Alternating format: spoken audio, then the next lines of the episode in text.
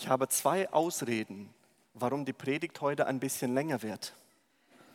Die erste, immer nachdem ich in Brasilien war und zurückkomme, ich kann dann keine kurze Predigt schreiben. Und die zweite, es ist so lange her, dass ich dachte, oh, ich muss was nachholen, Nachholbedarf. Ich fange mit einem Witz an. Ein Schüler schläft im Unterricht. Vielleicht kennt der ein oder andere das. Der Lehrer weckt ihn. Ich kann mir nicht vorstellen, dass das der richtige Platz zum Schlafen ist. Darauf der Schüler, ach, es geht schon. Sie müssen nur leise sprechen. Es gibt unzählige Situationen, bei denen Menschen gestört werden oder sich gestört fühlen. Wenn ich dann zu spät dran bin und in dem Auto steige und fahre los und dann ist diese eine Person vor mir, die Urlaub hat oder einfach ein Tourist ist aus Holland, wie auch immer, der fährt so langsam. Er stört mich. Am Freitagnachmittag, weil er die war arbeiten, die Kinder zu Hause, in fünf in fünf Minuten kommen die Kinder in mein Büro rein. Mal sind das Äpfelchen, die sie wollen, mal eine Banane, mal wann kommt die Mama, mal bist du fertig. Und ich versucht, eine Predigt zu schreiben und dachte, stört mich nicht. Ihr kommt von der Schule heim, das war stressig. Ihr schließt euch in eurem Zimmer und dann kommen sie, die Eltern, irgendwas wollen sie.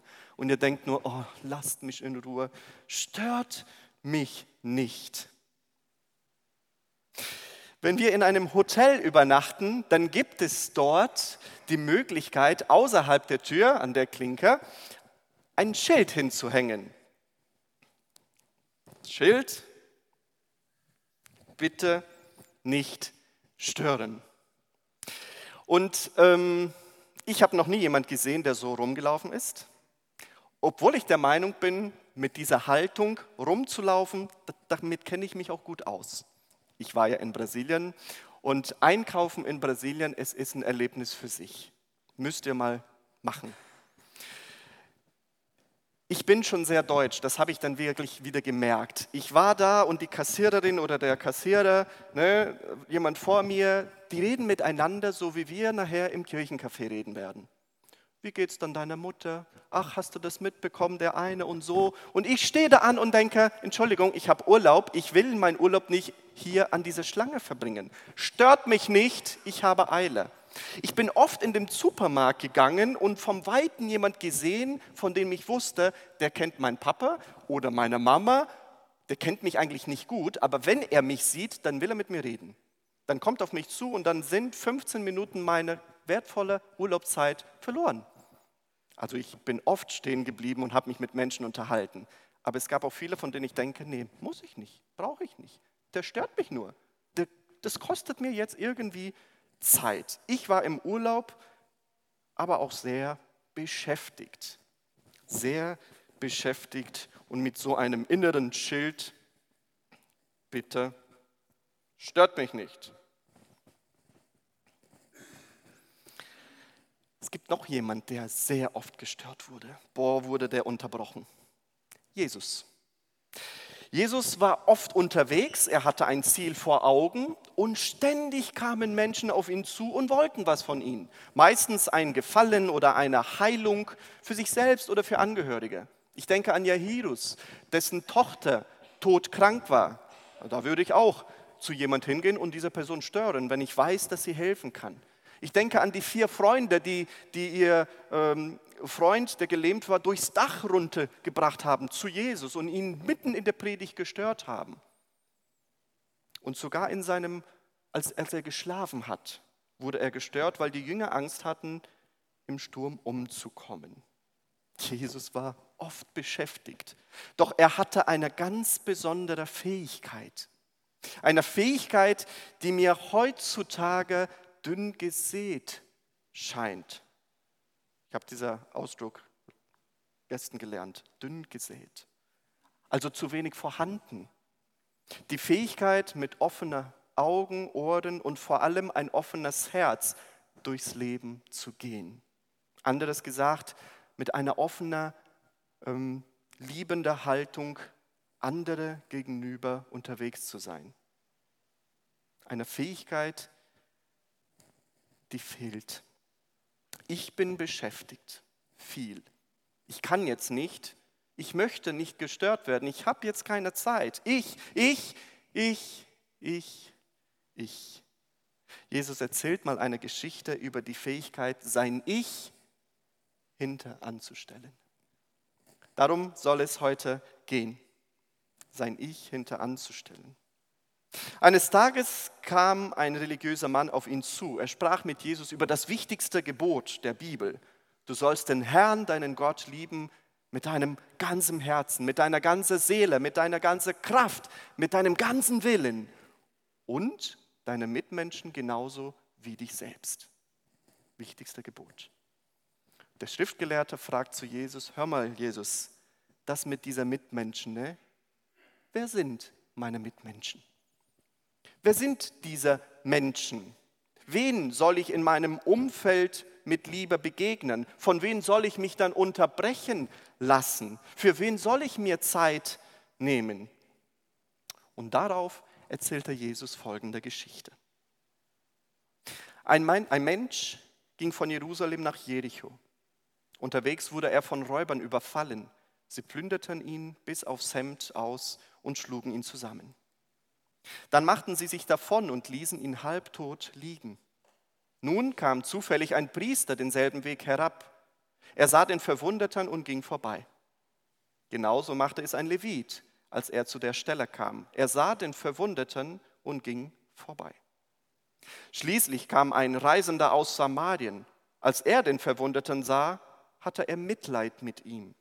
Er ging zu ihm hin, behandelte seine Wunden mit Öl und Wein und verband sie. Dann setzte er ihn auf sein eigenes Reittier, brachte ihn in ein Gasthaus und pflegte ihn. Am nächsten Tag holte er zwei Silberstücke hervor, gab sie dem Wirt und sagte, pflege den Verwundeten. Wenn es mir kostet, werde ich es dir geben, wenn ich zurückkomme. Eine Geschichte über die Misshandlung einer Person, über Schubladendenken, über Ethik, Verantwortung, über das Herz und über Eingeweide. Wir schauen uns diese Geschichte an, Vers für Vers. Und vielleicht kannst du dir das, was da passiert, so richtig vor Augen malen.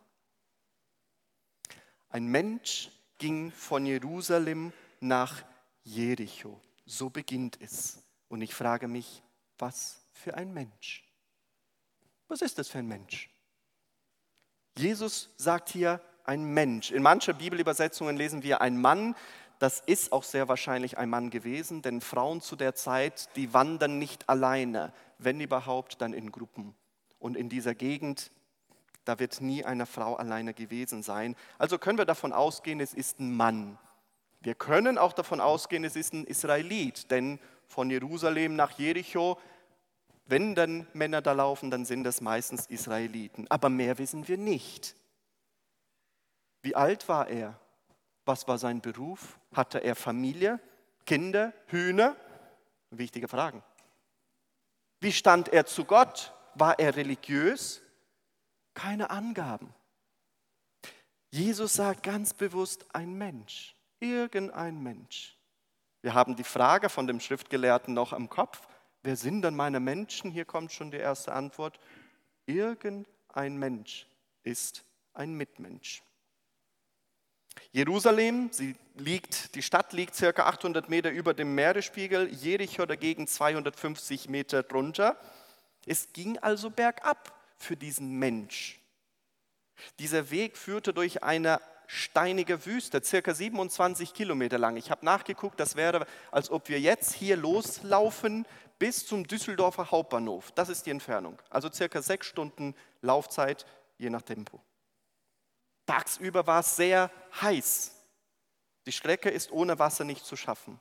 Ich meine jetzt nicht nach Düsseldorf, sondern Jericho. Ne? Abends wurde es eiskalt, also eine gefährliche Strecke, ein gefährlicher Weg, ohne einen Baum und ein, ein, eine Bank, um Schatten zu bekommen und sich auszuruhen, ohne ein Dorf zum Rasten. Selten waren dort Menschen unterwegs. Es war auch ein einsamer Weg. Ein einsamer Weg. Und es gibt so drei Besonderheiten, wenn wir einsamer Wege gehen. Jeder, der schon mal wandern war alleine oder irgendeinen Jakobsweg gelaufen ist, also es gibt ja nur einen, aber ihr wisst, der weiß, auf einsamer Wege sind die Begegnungen intensiver. Wenn ich im Einkaufszentrum bin, dann begegne ich ganz viele Menschen, das ist aber nicht intensiv. Wenn ich auf einer Wanderung bin und plötzlich kommt mir jemand entgegen, das ist anders, besonders. Zweitens, auf einem einsamen Weg bist du viel mehr auf Hilfe angewiesen. Wenn ich im Einkaufszentrum zusammenfalle, dann sind viele Menschen, die einen Notarzt rufen. Was machst du, wenn du allein in Norwegen bist auf einer Wanderung? Da bist du viel mehr auf Hilfe angewiesen. Und drittens, auf einem einsamen Weg bekommt es niemand mit, wenn du nicht hilfst, wenn du vorbeiläufst. Alle drei Sachen hat dieser Mensch erlebt. Er hatte mehrere intensive Begegnungen. Er hat erlebt, dass er auf Hilfe darauf angewiesen war. Und niemand bekam mit, dass er manche, dass er nicht geholfen wurde. Also, seine erste Begegnung war mit Räubern. Er wurde von Räubern überfallen. Sie plünderten ihn bis aufs Hemd und schlugen ihn zusammen und dann machten sie sich davon und ließen ihn halbtot zusammen bis aufs Hemd. Alles haben sie mitgenommen. Ich finde dieser Szene, ich habe versucht, die sie mir vor Augen zu stellen und ich finde sie dramatisch. Ich finde es schlimm. Ich finde es schlimm. Sie steht für mich für die Welt, in der wir leben. Keine heile Welt. Bis aufs Hemd. Ein Mann wurde überfallen von Räubern bis aufs Hemd. Diese Szene ist dramatisch. Sie steht für mich, für diese Welt, keine heile Welt. Auch heute noch plündern, schlagen, halbtot zurücklassen. Diese Bezeichnung halbtot ist eine besondere Bezeichnung. Sie kommt nur einmal in der Bibel vor, und zwar genau in dieser Geschichte. Dieser Ausdruck macht deutlich, dieser Mann ist ernsthaft in Lebensgefahr. Er kann sich selber nicht mehr helfen. Er ist auf Hilfe anderer darauf angewiesen. Ohne Hilfe wird er dort in der Wüste verbluten, verdursten, abends erfrieren. Ohne Hilfe ist er tot. Kannst du dir diese Szene vor Augen malen? Bist du schon mal von einer unbekannten Gruppe von Menschen zusammengeschlagen und dann nackt und halbtot liegen gelassen? Ich nicht. Aber ich stelle es mir total brutal und schlimm vor. Jesus erzählt hier nicht über einen Raubüberfall. Es geht ihm um die Misshandlung eines Menschen. Es geht um die Würde, um die Not, um die fehlende Menschlichkeit, die fehlende Nächstenliebe. Sie zogen ihn aus, schlugen ihn und dann gingen sie weiter dann gingen sie ihren Weg weiter. Doch dann kommt Hilfe. Oder dann kommen zwei Menschen vorbei. Ein Priester und dann ein Levit. Das sind Männer Gottes, Angestellte der Kirche. Jetzt kommt Hilfe. Oder? Nein. Beide verhalten sich identisch. Sie sehen den Verwundeten und beide gehen vorbei. Sie sehen den Verwundeten und beide gehen vorbei. Anders als bei den Überfallenden werden diese beide jetzt klassifiziert. Und zwar durch ihren Beruf. Das sind jetzt nicht irgendwelche Menschen, das sind ein Priester und ein Levit. Und das sind nicht einfach irgendwelche Menschen. Über die können wir mehr erfahren. Beide arbeiten hauptamtlich im Tempel. Beide haben eine vorgeschriebene Berufskleidung. Die tragen die auch im Alltag, also sowas wie ein Talar. Sie gehören zu religiöser Elite. Und die Besonderheit, ein Priester und ein Levit wirst du nicht, indem du dich bewirbst oder zum Jobcenter gehst und sagst, ich will mal ein Priester werden ne? oder so ein Levit. Nein, das ist was ganz Besonderes. Du wirst erwählt und zwar durch deine Geburt. Der Sohn eines Priesters, der wird ein Priester werden. Der Sohn eines Levits, der wird ein Levit werden. Das heißt, von Kind auf wirst du mit den Vorgaben und Erwartungen in diesem Beruf geprägt. Die Vorgaben und Erwartungen dieser Berufe sind übrigens im dritten Buch Mose, äh, also im Alten Testament unserer Bibel zu finden. Ganz genau beschrieben. Beide agieren identisch, als sie den Überfallenen sehen. Sie sehen und gehen vorbei. Achtung, bevor wir sie verurteilen, lasst uns noch mal kurz überlegen, was hätten wir an ihrer Stelle gemacht? Stell dir mal vor, du bist ein Priester oder ein Levit zur damaligen Zeit. Du hast ganz konkrete Vorschriften zu befolgen, die du als Kind auswendig gelernt hast. Einige dieser wichtigen Vorgaben haben mit Reinheit zu tun. Das heißt, als Priester darfst du nicht in der Nähe einer menstruierenden Frau kommen. Du darfst kein Blut berühren. Du darfst keinen Kontakt mit Aussätzigen haben. Und ganz wichtig, das ist die höchste Stufe, du darfst keine Leiche berühren, sonst wirst du unrein. Sonst musst du nachher eine Reihe von Schritten gehen, bis du wieder rein wurdest. Ein Priester, der eine Leiche anfasst, das spricht sich herum. Das ist nicht einfach, das ist ein Problem. Je nach Fall verlierst du deinen Ruf als Priester. Du verlierst deinen Beruf, dein Lebensinhalt, alles, worauf du seit deiner Kindheit gebaut und geglaubt hast. Jetzt stell dich mal vor, du kommst nach einer Arbeitswoche im Tempel, willst du deiner Familie wieder zurück, du hast dein Leben lang gelehrt bekommen, Leiche nicht berühren, Abstand von toter Menschen und dann siehst du ein Halbtoter in diesem Graben liegen. Vielleicht ist er am Sterben, vielleicht ist er schon tot.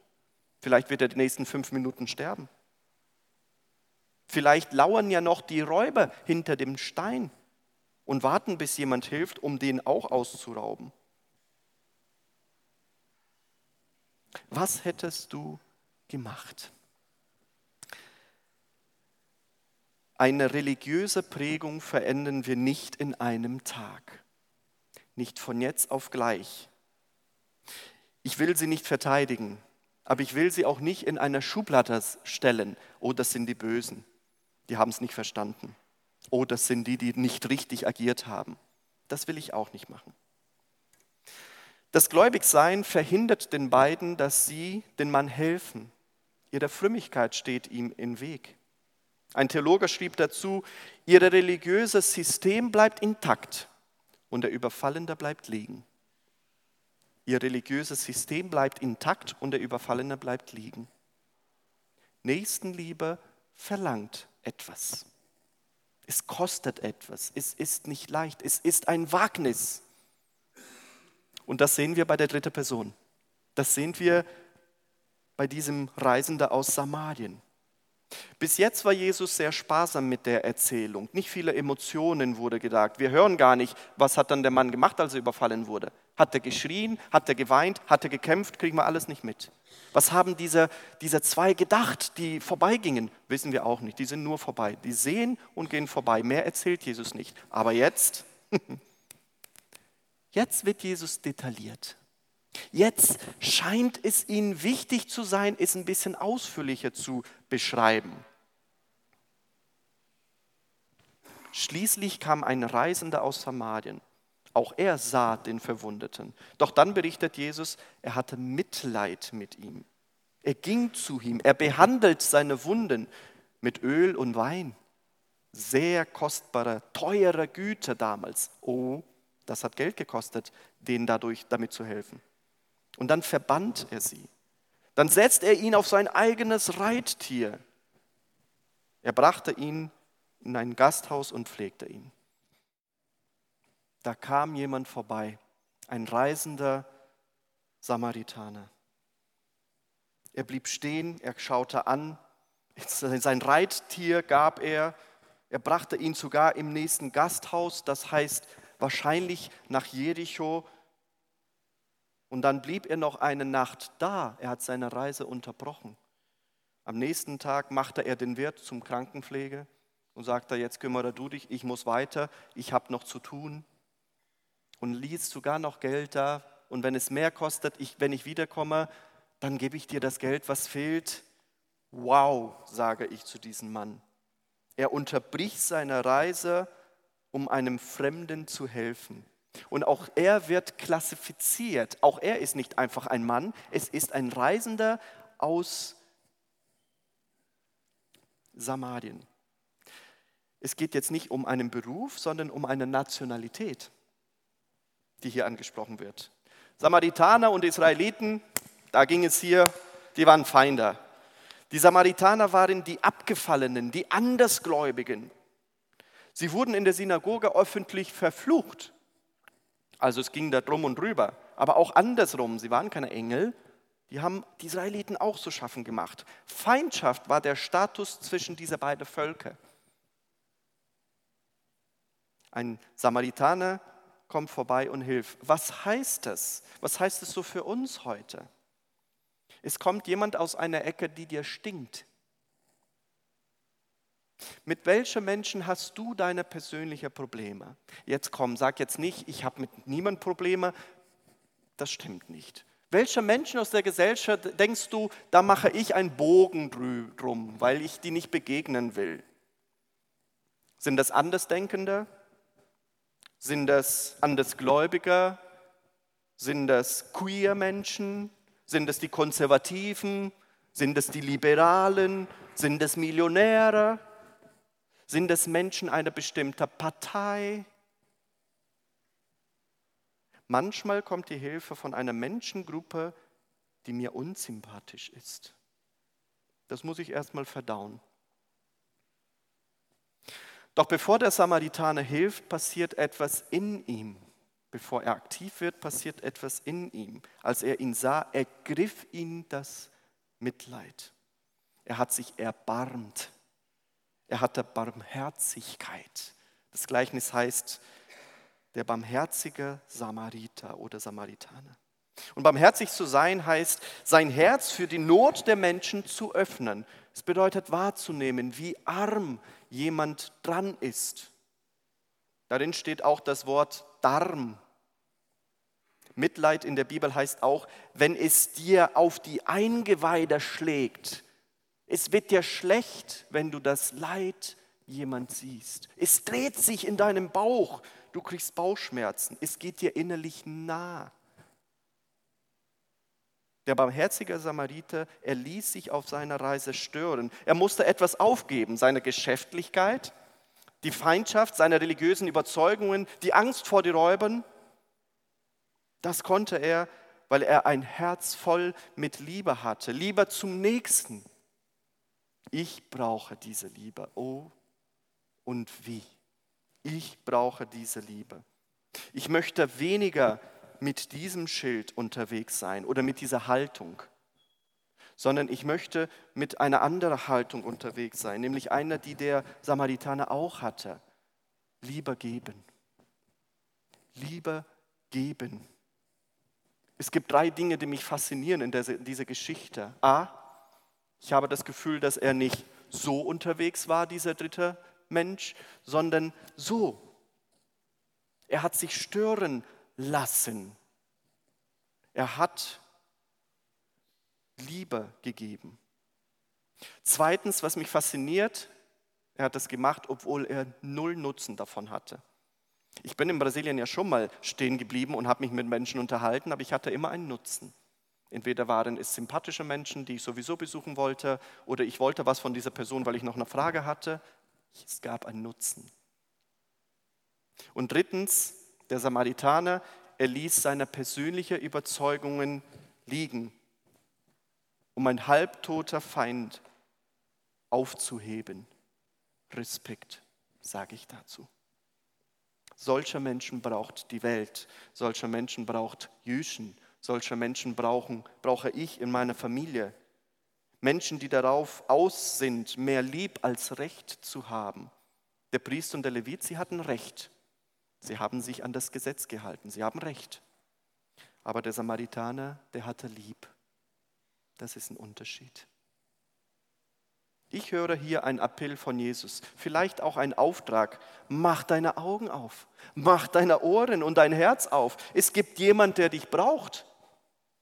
Haben wir heute erfahren, gesehen, gemerkt. Es gibt jemanden, den du brauchst. Es gibt jemanden, der dich braucht. Es gibt jemanden, den du brauchst. Wir brauchen auch aneinander. Ich komme zum Schluss. Jemand hat mal für Geduld gebetet. Gott schenkt mir Geduld. Doch Gott hat ihm keine Geduld geschenkt, sondern Situationen, in denen er geduldig sein üben konnte. Jemand hat für Mut gebetet. Was glaubt ihr, was er geschenkt bekommen hat? Kein Mut, sondern Gelegenheiten, wo er mutig sein dürfte. Das hat Gott ihm geschenkt.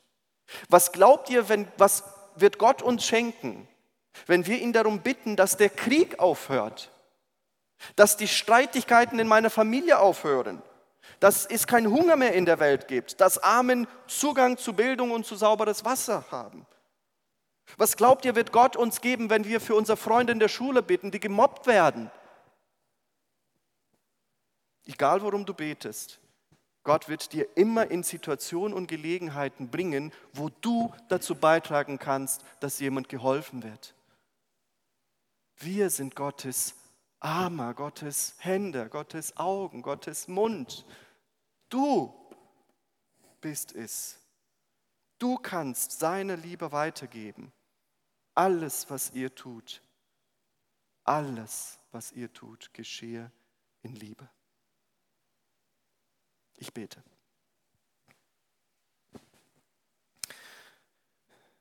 Jesus, mir fällt das schwer. Ich bin oft mit Scheuklappen unterwegs. Ich bin beschäftigt. Oft dreht es sich um mich und ich verliere den Blick für anderen oder ich habe ihn noch gar nicht. Ich bitte dich um Vergebung dafür. Mach mein Herz für andere Menschen ganz weit. Hilf, dass, dass deine Liebe mein Handel prägt. Ich bitte dich, dass du mich dorthin führst, wo ich unbegrenzt auf dich vertrauen kann dass ich es auch wage, Menschen zu sehen, zu helfen und deine Liebe im Vordergrund zu stellen. Ich will mich aufmachen zu dir und zu dieser Menschen, denen du mir anbefiehlst. Und das mit deiner Liebe. Und der Friede Gottes, der höher ist als alle Vernunft, bewahre eure Herzen und Sinne in Christus Jesus. Amen. Wir singen Wer will und kann, gerne im Stehen.